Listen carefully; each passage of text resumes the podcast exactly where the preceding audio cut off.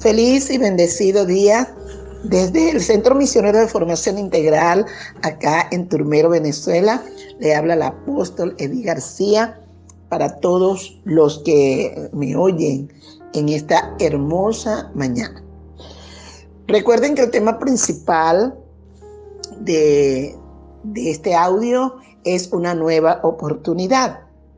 Y dentro de esa nueva oportunidad tienen que haber cambios trascendentales, tienen que haber cambios grandes y maravillosos. Y entre los cambios que he establecido es desaprender para aprender. A veces tenemos que desaprender de hábitos que se convirtieron en un vicio.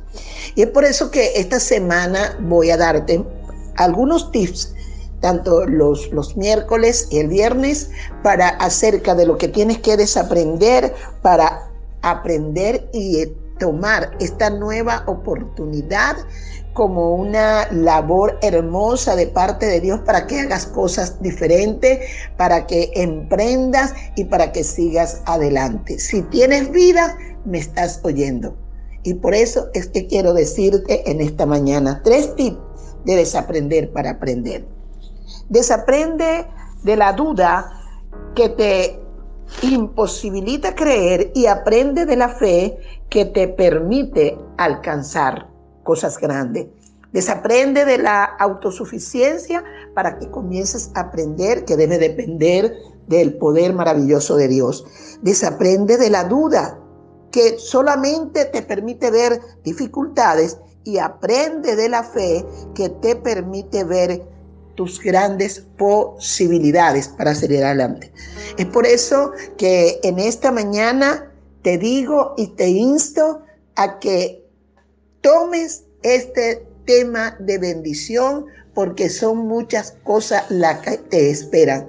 Vas a comenzar a hacer lo que no hacía. Te vas a atrever a romper parámetros que te delimitaban. Es por eso y quiero dar este anuncio, sobre todo para toda nuestra congregación. Ya aperturamos, tenemos un solo servicio los días domingo de 8 a 10 de la mañana y allí estamos creyéndole a Dios. Por eso a todos los hermanos del Centro Misionero de Formación Integral desde esta mañana le estoy motivando para que podamos asistir los días domingo 8 de la mañana, ocho y media comienza el servicio. Por eso te digo, hermanos, son muchos todavía los que tienen miedo y temor de lo que nos están diciendo a través de los medios de comunicación. Hay unas informaciones que son muy importantes y las estamos cumpliendo en nuestra congregación.